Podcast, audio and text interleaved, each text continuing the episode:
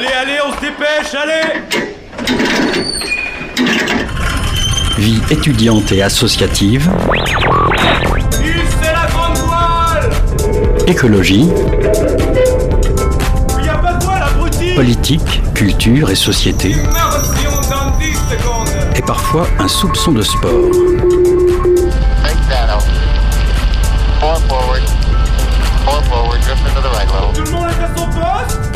Du lundi au jeudi, 18h-19h, le sous-marin, la quasi quotidienne d'infos de Radio Campus Angers.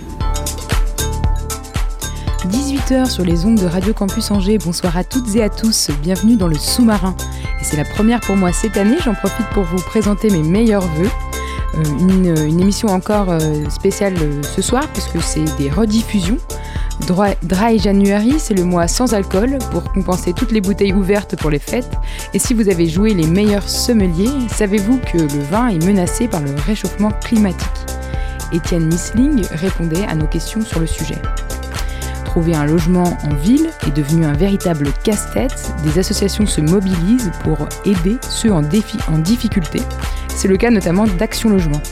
Isabelle Papin et Aude Lalande ont répondu aux questions de Martin.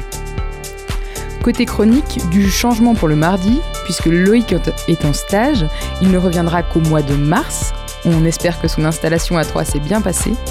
On a la joie de retrouver Camille pour cette nouvelle année et ce soir on revient avec elle sur les dernières actus de l'Union européenne. Ajustez vos gilets de sauvetage, le sous-marin met les voiles. 18h-19h, le sous-marin sur Radio Campus Angers. Bonsoir Camille. Bonsoir. Euh, ça va, t'as passé de bonnes vacances? Oui, super. Et toi? Super, super, on, on te souhaite une bonne année. Merci. Bonne année à tous. Et pour la nouvelle année, Camille, tu nous fais un récap de toutes les actus de l'UE pour ce dernier mois. On va revenir sur ce qui s'est passé en Serbie. Alors, la- la Serbie n'est pas membre de l'UE, mais c'est un pays candidat. Euh, on ne peut pas ignorer ce, ce qui s'y passe. Alors le, dé- le 17 décembre dernier, les Serbes étaient appelés aux urnes pour les élections législatives et au terme du scrutin, la majorité est revenue dans les mains du parti SNS, le parti progressiste serbe représentant la droite nationaliste. Le chef du parti, Aleksandar Vucic, devrait donc être nommé Premier ministre, mais pendant toute la fin du mois, des manifestations se sont multipliées à Belgrade. Alors d'après l'opposition, les élections seraient frauduleuses, des bus entiers seraient arrivés à Belgrade pour y faire voter des non-résidents. L'opposition n'aurait eu que 20% du temps de parole. Alors Aleksandar Vucic est pro-russe convaincu, ne sera donc pas la solution pour que la Serbie se rapproche d'une adhésion à l'UE. La représentante de l'opposition, Marinika Tepic, est encore aujourd'hui en grève de la faim qu'elle ne compte pas arrêter tant que les élections ne seront pas annulées. Ensuite, plusieurs négociations de loi ont fait parler après euh, la plénière du 14 au 17 décembre dernier. On commence par la loi pour euh, la lutte contre les violences faites aux femmes. Oui, donc j'avais déjà parlé de la loi pour la lutte contre les violences faites aux femmes. Cette loi, elle était bloquée par la France notamment à cause de l'article 5, un article qui pourrait changer la définition du viol. L'UE souhaite que la définition ne soit plus concentrée sur la notion de l'usage de la force contre la victime, mais plutôt sur la notion de consentement. Et bien après une renégociation en trilogue, c'est-à-dire une négociation entre le Parlement, le Conseil et la Commission, nous n'aurons toujours pas la résolution puisque celle-ci a encore échoué. La France, la Hongrie et Malte, par exemple, sont toujours contre cette définition qu'ils ne considèrent pas comme un eurocrime. L'UE n'aurait pas la compétence en matière de droit pénal pour juger les viols. Et malheureusement, tu vas euh, nous parler d'un autre projet qui a échoué à cause de, de l'avis de la France, la loi sur euh, les travailleurs des plateformes comme Uber Eats ou Deliveroo. Oui, la- cette loi, elle était euh, l'opportunité pour les travailleurs de plateforme de voir leur statut changer. Tous auraient dû être considérés comme des employés par les plateformes et auraient donc eu accès à de nombreux droits supplémentaires. Le salaire minimum, les négociations collectives, la limitation du temps de travail, l'assurance maladie, les congés maladie, les allocations de chômage et la retraite. Et alors que tous les accords étaient faits, vraiment il ne restait plus qu'à signer le papier, et ben on a vu un retournement de situation très inattendu puisque les États membres ont refusé l'accord. Donc il ne reste plus que jusqu'à février pour en trouver un nouveau. Le président du Conseil européen, Charles Michel, a annoncé vouloir se présenter aux élections européennes. Le Conseil européen, c'est une institution où siègent tous les chefs d'État et de gouvernement. Il donne les orientations politiques à l'UE. Pourquoi est-ce que cette annonce a été mal prise par la sphère européenne?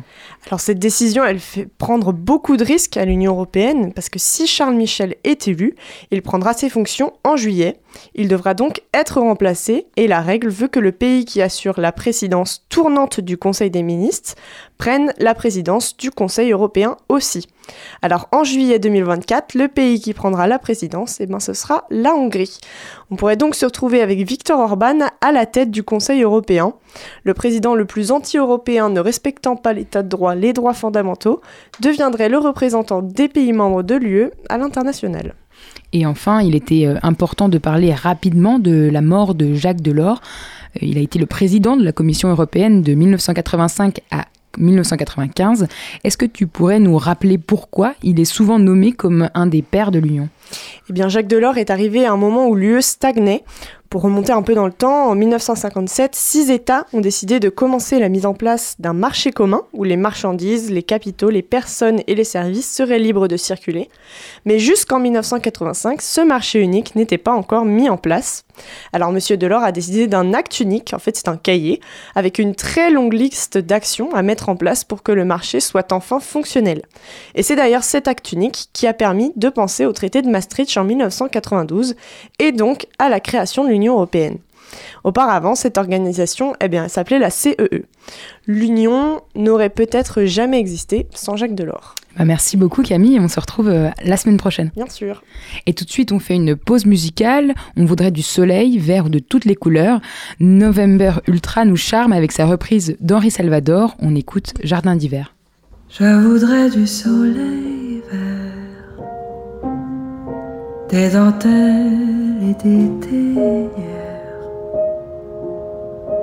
des photos de bord de mer dans mon jardin d'hiver. Je voudrais de la lumière comme en Nouvelle-Angleterre. Je veux changer d'atmosphère dans mon jardin d'hiver. Ta robe à fleurs sous la pluie de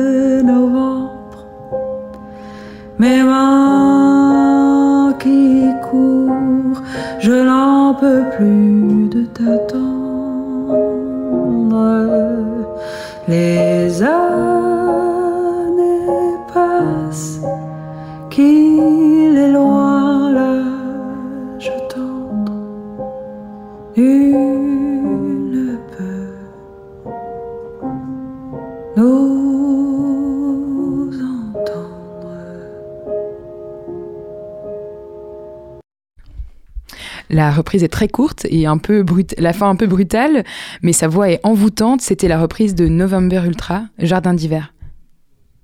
18h-19h, le sous-marin sur Radio Campus Angers. Et tout de suite donc, on réécoute l'interview d'Étienne Nisling. Nous recevons aujourd'hui Étienne Nisling. Bonjour. Bonjour. Vous êtes chercheur à l'École supérieure de l'agriculture. Vous travaillez particulièrement sur l'adaptation de la viticulture au, ch- au réchauffement climatique. Les, les vignes subissent également les étés de plus en plus chauds. On a cru que le chaud était bon pour le vin. On associe le vin aux régions les plus chaudes de France, dans le sud notamment. C'est pas le cas? Je pense que tout d'abord, et, merci beaucoup pour cette invitation, je pense que c'est la viticulture face au changement climatique. Quand nous considérons seulement le réchauffement climatique, on peut avoir un peu cette explication que vous venez de faire.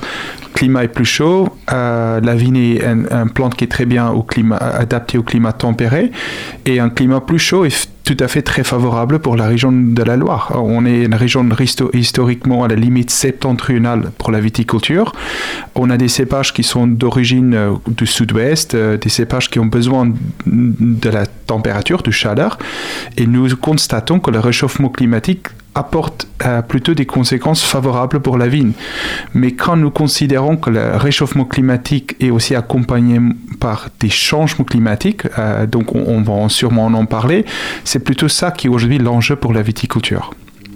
Les changements, vous insistez sur le fait de changement climatique, c'est le gel, euh, par Donc, exemple. euh, si nous tardif considérons un, un- un peu les, les- les chiffres, des, des- des- des valeurs sur lesquelles nous pouvons constater ce changement climatique, effectivement, nous avons un réchauffement climatique qui est d'ordre de 1, 2, 2, 2 degrés depuis le, du- de 1950, au cours des 60-70 dernières années. Nous avons évolué d'une région qui était historiquement climat frais, euh, le Val-de-Loire, vers un climat qui est plutôt aujourd'hui tempéré, donc historiquement le climat de Bordeaux. On, on- on constate, on a voilà, ce type de, de- de- de conditions thermiques aujourd'hui. Mais autour du réchauffement climatique, nous avons également une évolution qui, qui touche les taux de précipitation, qui se traduit aussi par une augmentation de la sécheresse agricole. La vigne qui est donc exposée à une alimentation hydrique de plus en plus euh, restreinte. Euh, nous avons également le phénomène des gelées au printemps, qui a des incidences très importantes sur euh, la vigne, la, production. Et nous avons également les températures très élevées en été, euh, qui se tra- traduit par les, les canicules qui sont de plus en plus fréquentes. Et donc, tous ces, phénomènes météorologiques autour du réchauffement climatique, ce sont finalement les facteurs les plus importants et qui menacent la viticulture de manière très directe sur la production, la qualité, et qui posent beaucoup de questions à long terme sur euh, à la fois l'origine où on va planter la, vigne, mais aussi quel type de cépage on va planter dans ces- ces parcelles-là. Est-ce qu'il y, a des- risques que nous ne puissions plus produire de, vin dans des territoires justement historiques euh, euh, comme le Bordelais par exemple? En tout cas, si on considère que la relation climat et vigne, on peut imaginer euh, que ce soit pour la viticulture ou d'autres espèces, on va avoir finalement une évolution climatique qui va menacer la niche climatique dans laquelle la vigne est adaptée et favorable, et, et encore plus nos cépages emblématiques de la Loire qui ont des niches climatiques spécifiques. Néanmoins, moi, je, je suis donc avec mon accent, je ne me suis pas introduit au début, je suis originaire d'Afrique du Sud. Je connais la viticulture en Afrique du Sud dans des climats 3-4 degrés plus chauds, 2-3 fois plus secs. Euh, donc, je, suis aussi quelqu'un d'assez optimiste. Je pense que nous avons un vigneron et un vigneronne qui ont des grandes capacités d'adaptation. Euh, je pense que ce sont des pratiques qui sont déjà pratiquées, l'adaptation. On- euh, chaque saison est différente. La vigne, elle est très sensible aux variations climatiques et le viticulteur ou la viticultrice va adapter ses pratiques en fonction du rythme de la vigne. Euh, le changement climatique est une, discipline ou quelque part un- une, influence très importante et sur laquelle les vignerons sont de plus en plus sensibles. Néanmoins, je reste optimiste par rapport à ce qu'on appelle la proactivité du viticulteur, c'est-à-dire que on n'est pas seulement dans l'adaptation lors il y a un événement, les vignerons sont aussi aujourd'hui de plus en plus plus conscients qu'il faut anticiper les changements climatiques, anticiper quel sera le climat dans 20, 30, 40 ans. Euh, et en fait, ça me rend optimiste pour l'avenir parce qu'on a des personnes qui sont très attachées à leur, terroir, très attachées à leurs produits.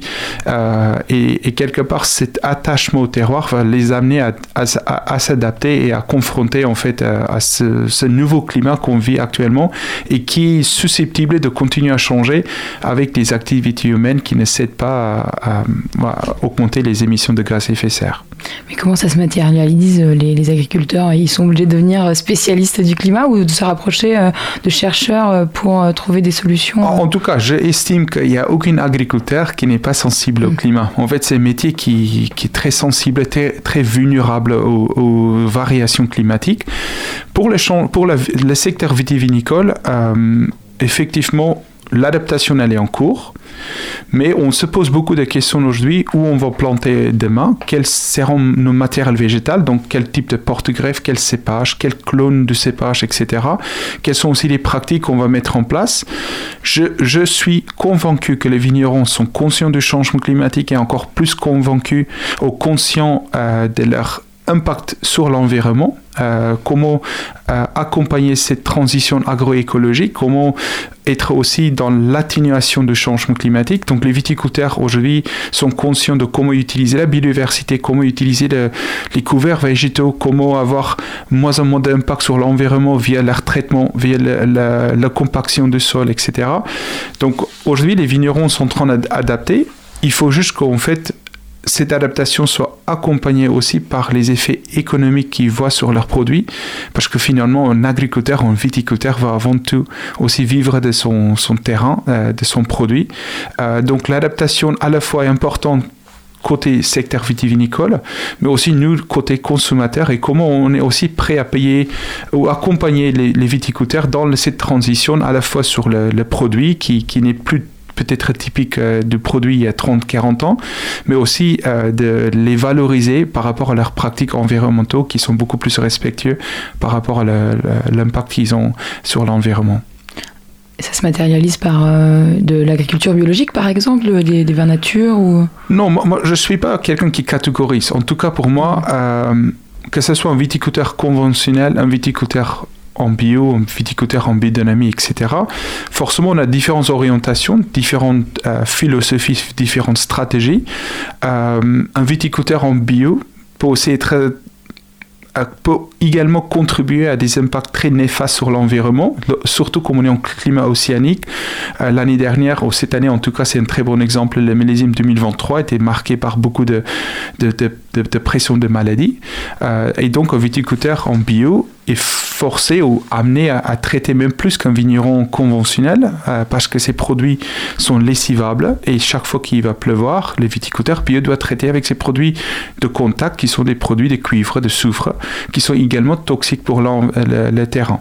Donc en tout cas, pour moi, il n'y a pas une seule stratégie qui, est viable dans son contexte du changement climatique et même en contexte de transition agroécologie. Je suis convaincu qu'il y a des pratiques qui sont euh, transparents, euh, qui peuvent être euh, mises en place, quelle que soit la stratégie viticole qui est amenée par euh, les viticulteurs. mais il est vrai, et vous, vous le mentionnez bien, on a quand même, par exemple, si on prend l'appellation Savinière qui est à proximité d'Angers, 50% des producteurs sont en bio, je pense que 25% des producteurs sont en biodynamie. Donc les vignerons ont aussi fait beaucoup de progression, y compris les viticulteurs conventionnels. ils sont beaucoup plus conscients de voilà, ah, parce qu'encore une fois, s'ils sont attachés au terroir et au terrain, euh, ils veulent aussi cette, transition agroécologique, ce n'est pas seulement pour réduire l'impact sur, l'environnement, pas seulement de assurer la qualité de leurs produits face au changement climatique, mais c'est aussi de, finalement promettre à la génération future que ce terroir sera toujours là. Et ce terroir aura toujours une valeur environnementale pour produire un grand vin. Et en fait, cet attachement au terroir, au terrain, au territoire, fait que les vignerons sont en train de s'adapter et sont très très sensibles à l'impact de leurs pratiques sur l'environnement comment ils s'adaptent Est-ce que c'est, euh, vous parlez de terroir, est-ce que c'est à mettre en opposition avec euh, le cépage non, en fait, il y a, plusieurs... céder un, cépage euh, plutôt et garder la terre.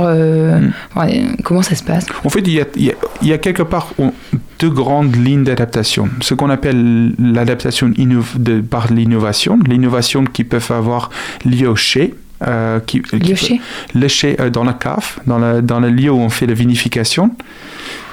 C'est-à-dire. En plus. Ah, d'accord. En, tout cas, oh, il faut imaginer qu'on a un produit. Euh, donc, la raisin, c'est avant tout le premier objectif, un raisin qualitatif qu'on va ramasser à, un moment donné en fonction de, du style de vin que nous souhaitons produire, entre un vin qui est effervescent, tranquille ou liquoreux, ou un vent tranquille qui a plutôt des, des, propriétés sensorielles, plus par exemple sur les agrumes, ou un autre plus sur peut-être des, fruits exotiques, etc. Donc tout ça, c'est déjà un, premier travail. Donc l'innovation peut déjà avoir lieu dans la vigne.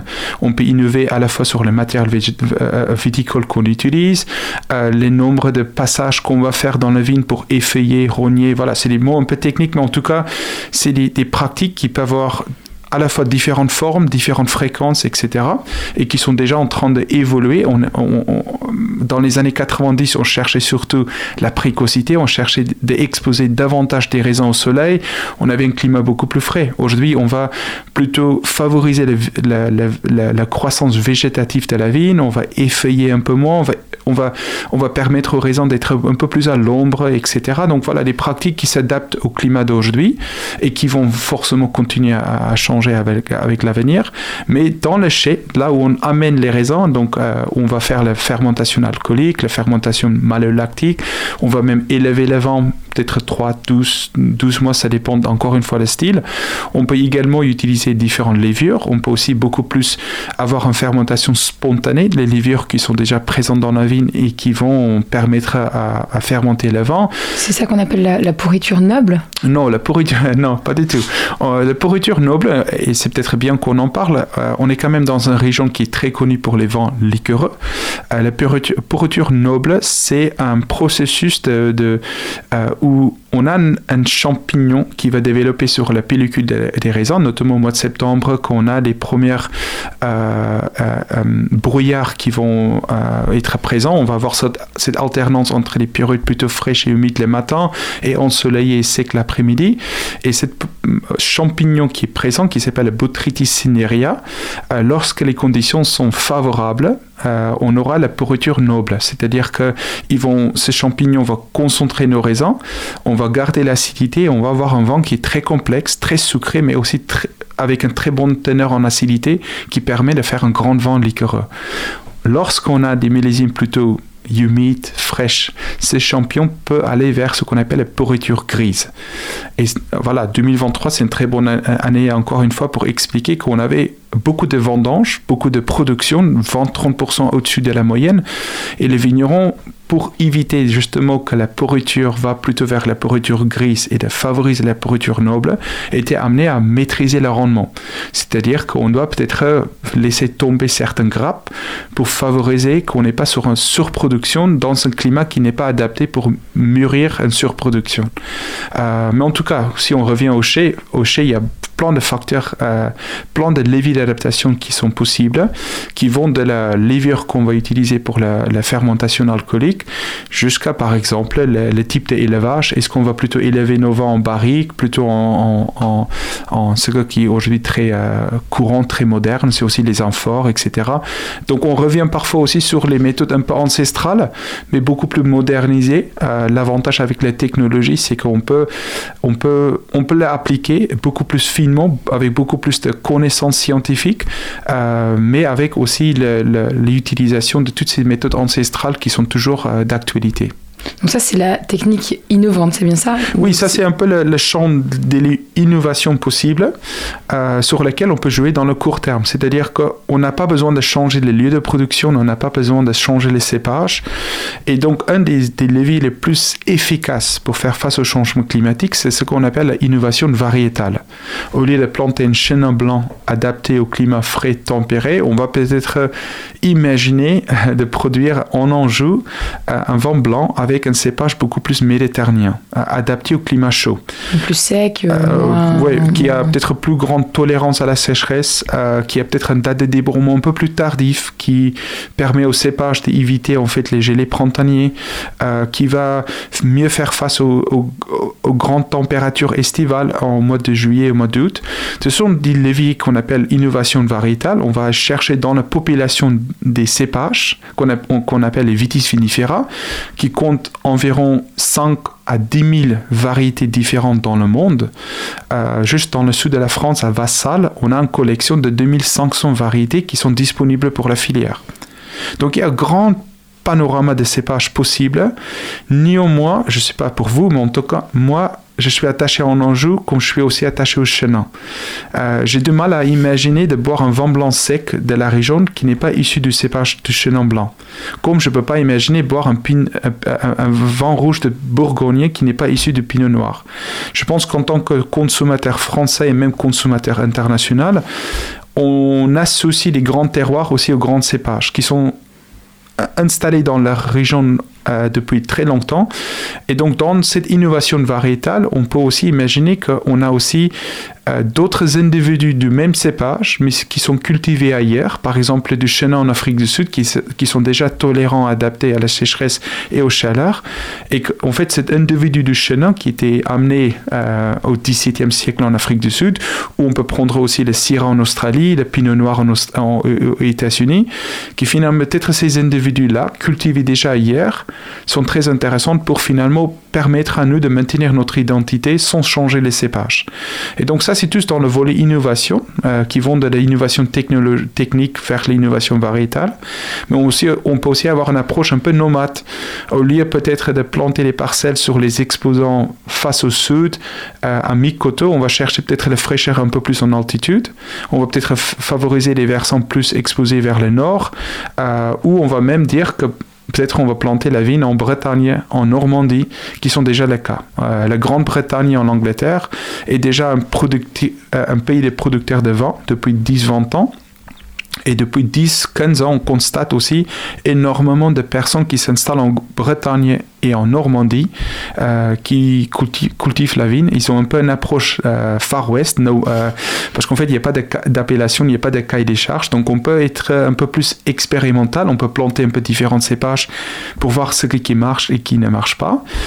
et l'avantage, c'est qu'en 2016, on a la, législation européenne qui a changé, qui nous permet aujourd'hui de planter des vignes hors appellation qui n'était pas le cas avant. Donc, en tout cas. Et de vendre, du coup. Et, et, de vendre, oui. Donc, les particuliers, normalement, ils ont 1 à 2 hectares, mais je pense d'ici 30-40 ans, on verra une vraie région viticole qui émerge en Bretagne et en Normandie avec euh, un collectif de producteurs qui sont beaucoup plus peut-être en harmonie, euh, qui ont fait le temps d'adaptation, d'expérimentation et qui finalement reconnaît quels sont les cépages les plus adaptés.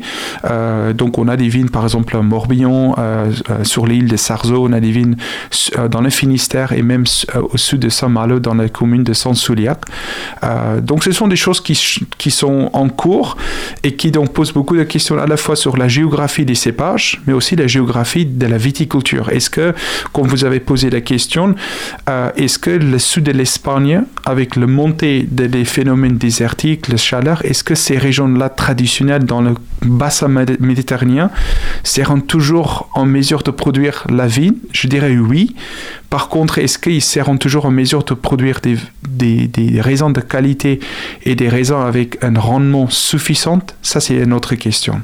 Euh, la viabilité, viabilité économique d'une entreprise vitivinicole, voire d'une région vitivinicole, dépend à la fois de la qualité, mais surtout de la production. Un vigneron vit quand même de la production, euh, comme n'importe quel euh, agriculteur. Et donc les régions vraiment méridionales, euh, le sud de l'Espagne, le sud de Portugal, le nord de l'Afrique, même l'Afrique du Sud dans certaines régions très septentrionales en Afrique du Sud, sont très menacées aujourd'hui, surtout quand l'irrigation n'est pas une possibilité pour faire face à la chaleur et la sécheresse.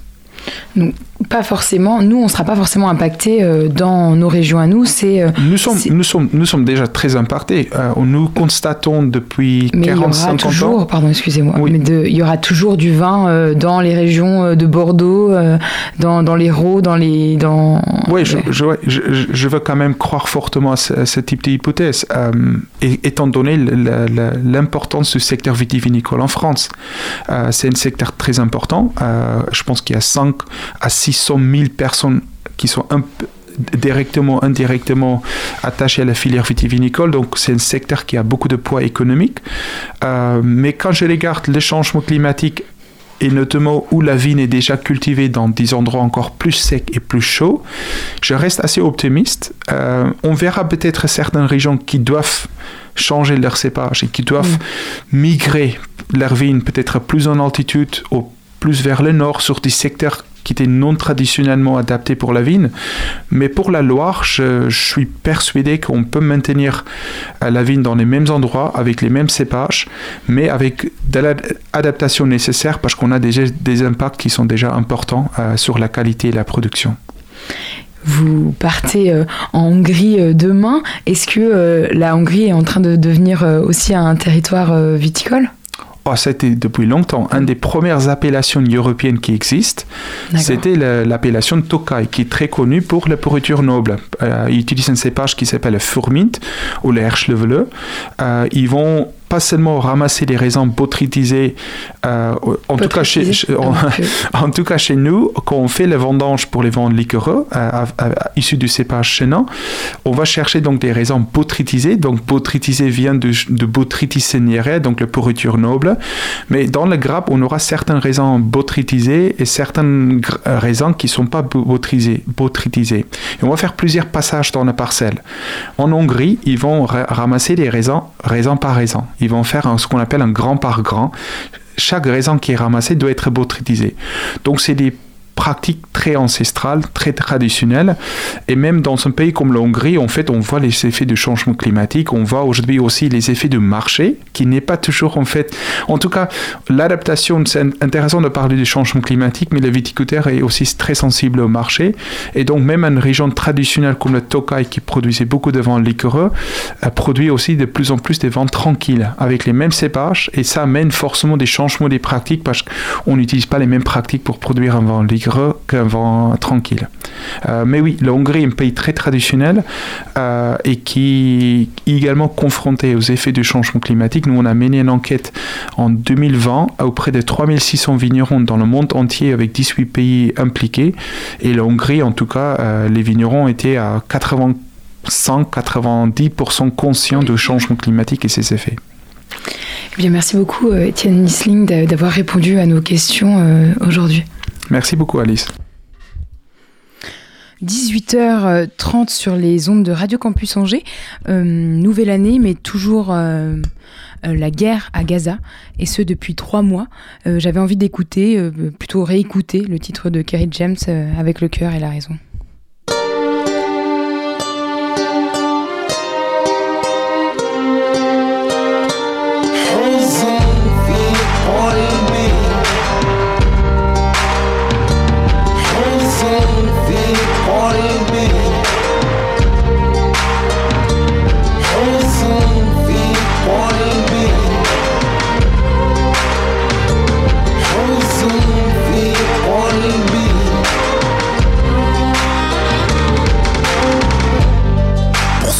De leur maison, j'écris ce texte avec le cœur et la raison. Je n'y peux rien si la vérité vous effraie. Mais je suis ni aveugle, ni sourd, ni muet. Se taire, c'est parfois cautionner la violence et le non-droit. Je ne serai pas complice du silence anticolonialiste. Ce n'est pas être antisémite, je suis qu'un homme avec le sens de la justice. Je n'ai que la parole pour trahir, pour ceux qu'on traite en étrangers dans leur propre pays. Pour ceux qui ont été spoliés, volés, qui ont vu leurs droits les plus fondamentaux violés. Héritage tragique de décisions injustes prises sous mandat britannique. Depuis la déclaration Balfour, on s'enfonce pour comprendre le présent, comprendre où l'histoire commence. Priver un peuple de l'autodétermination, partager ses terres sans aucune consultation. Observe le drame de la colonisation. Deux options, la lutte ou la résignation. La Palestine n'était pas une terre sans peuple, destinée à accueillir un peuple sans terre. Il y a bien un occupant et un occupé. Il y a bien un oppresseur et un opprimé. Le renier, c'est tenter d'effacer l'histoire et effacer l'histoire, c'est refuser qu'on la répare. Il y a bien un agresseur et une victime, un colonisateur et un résistant palestinien. Il est question de faits établis, pas de point de vue. Ma raison peut s'y tenir, même si mon cœur est ému. Il ne s'agit pas de deux forces égales qui s'affrontent. Les médias parlent de guerre, quelle honte. La troisième puissance armée face à une nation sans état. Plus de 1000 pour 10 à la dernière intifada. C'est ça la guerre, ça la guerre. Malgré tout ce qu'ils subissent, les Palestiniens résistent les Palestiniens existent. J'ai rarement vu un peuple si courageux, sa fierté brille comme le soleil, même par ton orage. Je peux pas me désolidariser, juste en tant qu'être humain, je peux pas ne pas me positionner. C'est un appel à partager leur peine, mais les ignorants diront que c'est un appel à la haine. On nous nourrit par l'injustice en la dénonçant, mais en la taisant, quoi qu'ils disent, j'écris avec le cœur et la raison.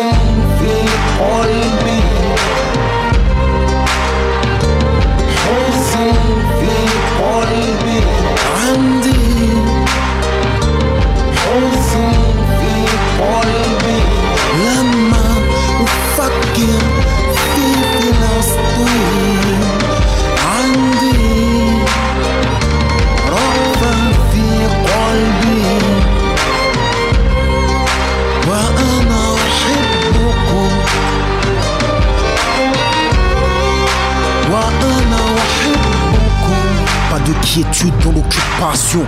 Au quotidien, l'occupation, c'est l'humiliation. L'humiliation est violente, constante aux frontières des checkpoints. La liberté est agonisante. J'écris la détresse d'une nation qui sur ses propres terres n'a plus la libre circulation. Sous couvert de sécurité, l'apartheid sous maquis et le mur sépare des familles.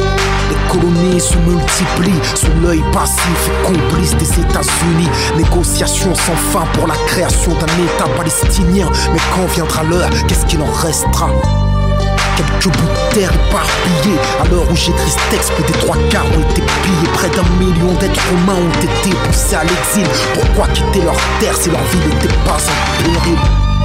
Et leurs biens sont devenus les leurs. Les espoirs de retour sont devenus des leurs. As-tu entendu parler de la dite loi des absents? Les biens des réfugiés reviennent à l'occupation. Qui peut prétendre trouver ça normal?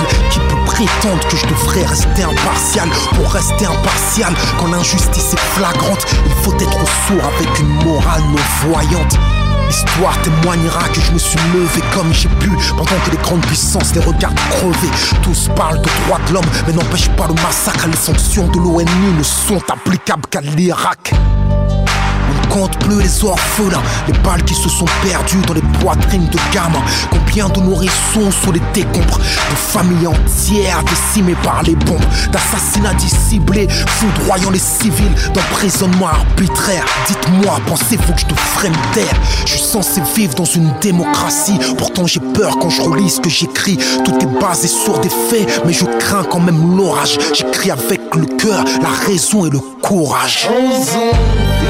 Avec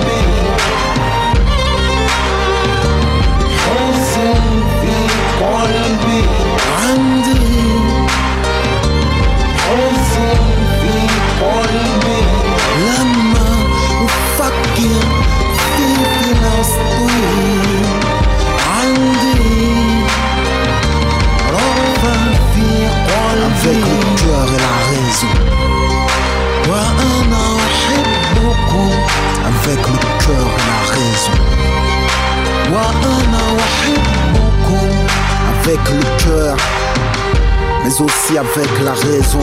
Je peux pas laisser terminer ce morceau sans préciser que ce texte ne prend pas à partir une communauté, mais vise la politique d'un État et le silence complice du monde dit libre. Je suis conscient que dans chaque camp, je dis bien dans chaque camp, il y a des gens qui se battent pour que les choses changent, qui se battent pour la paix et la justice. Je ne peux que saluer leur courage et leur sincérité. Je déplore la mort des innocents de part et d'autre. Qui peut se réjouir de voir mourir des enfants Eux qui n'ont pas choisi les héritiers d'un monde que les adultes leur lèguent J'écris ce texte manifeste de mon soutien actif, mon pacifique aux Palestiniens.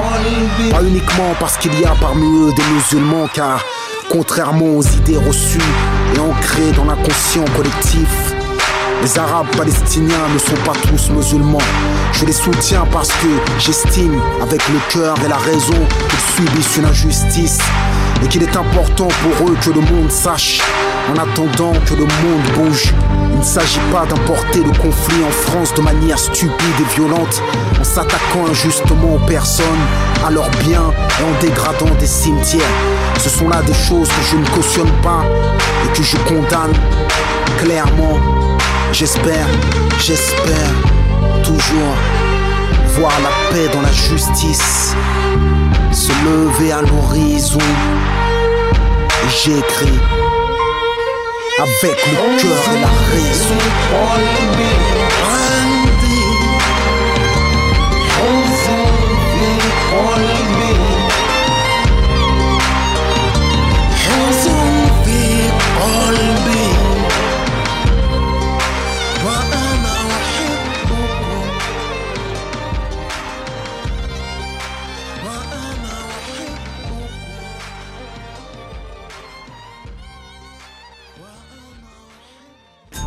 18h-19h, le sous-marin sur Radio Campus Angers.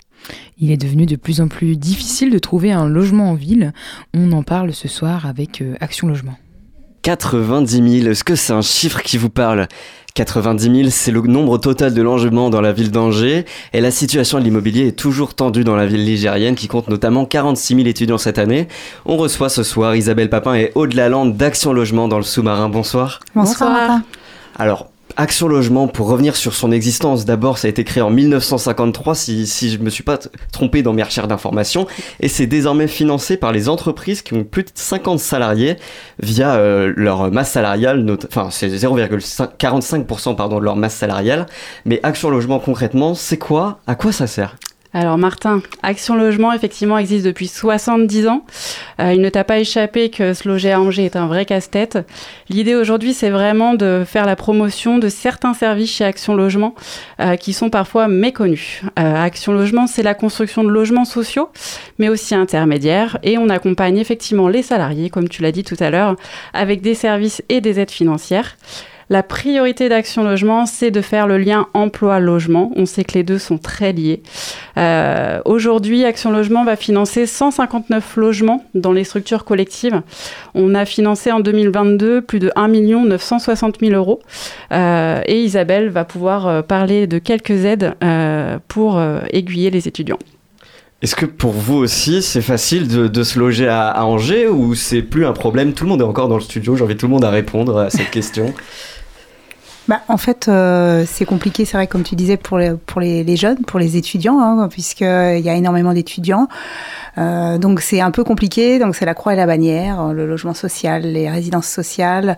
Donc c'est vrai que nous, on, a, on est là pour apporter des, des informations euh, pour, pour ces jeunes et on peut avoir des solutions à apporter. Mais pour vous, le, se loger, ça, ça vous concerne peut-être plus? Je, ne sais pas, je pose la question justement. Ah bah non, ça y est, on est, on est logé, propriétaire, mais c'est vrai que c'est pas forcément le cas pour tout le monde.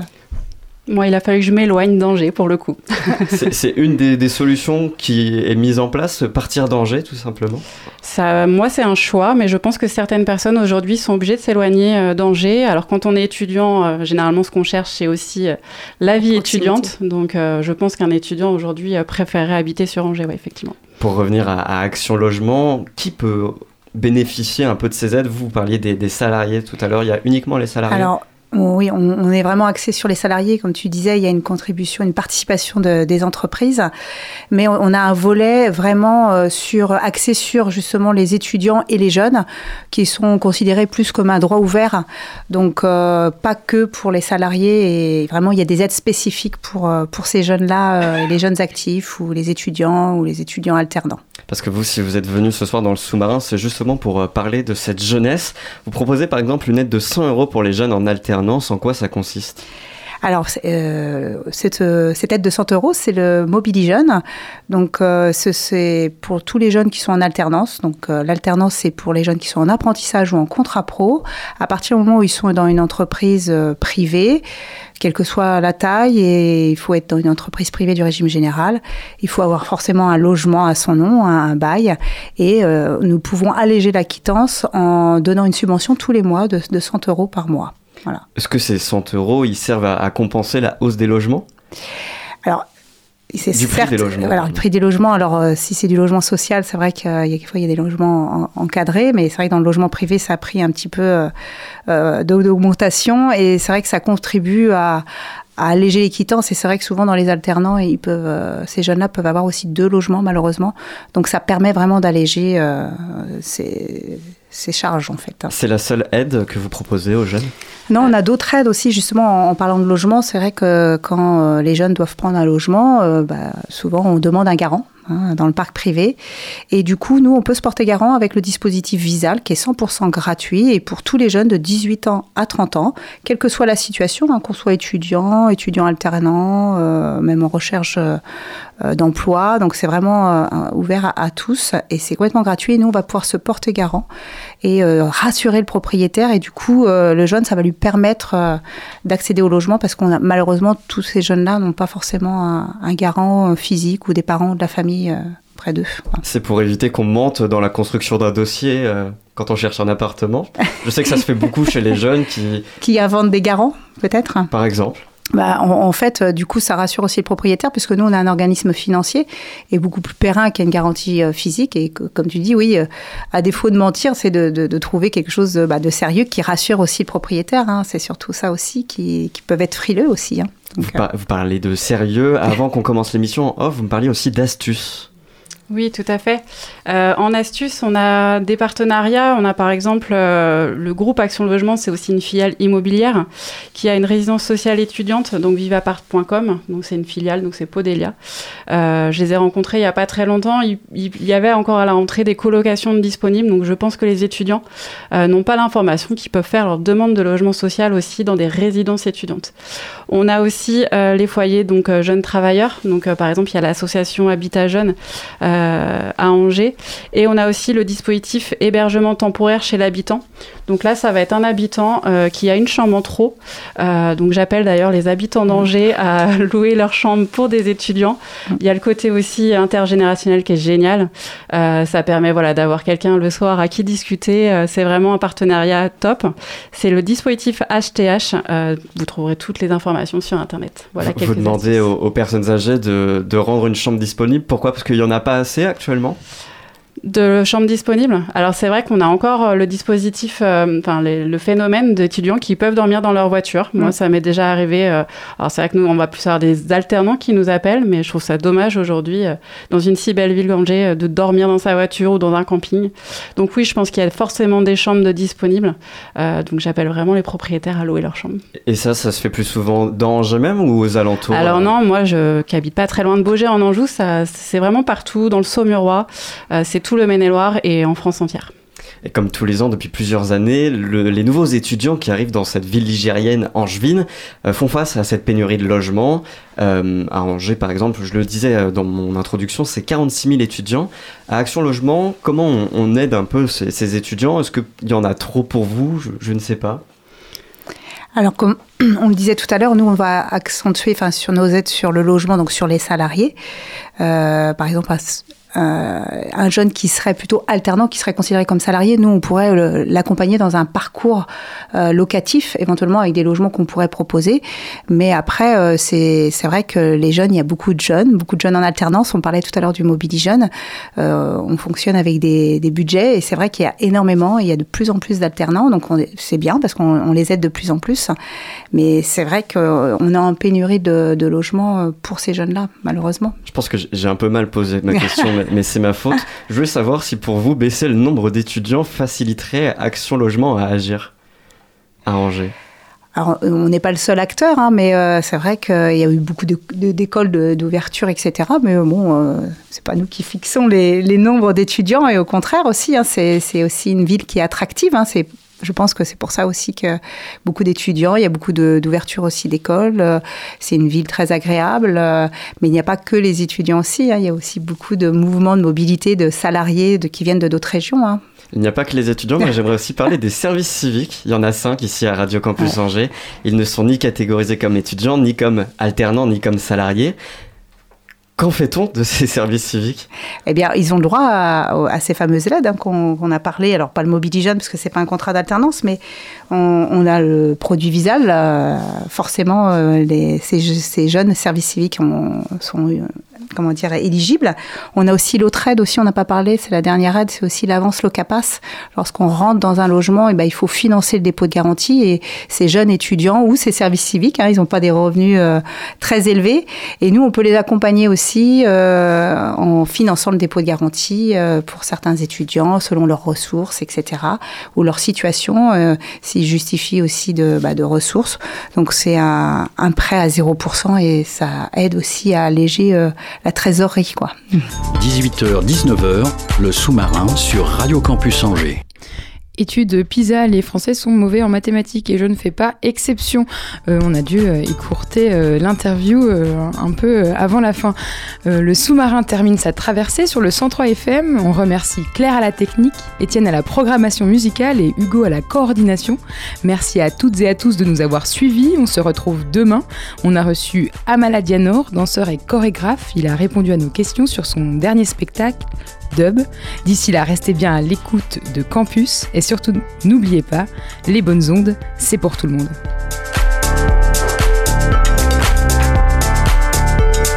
Retrouvez le sous-marin en podcast sur toutes les plateformes et sur le www.radiocampusangers.com.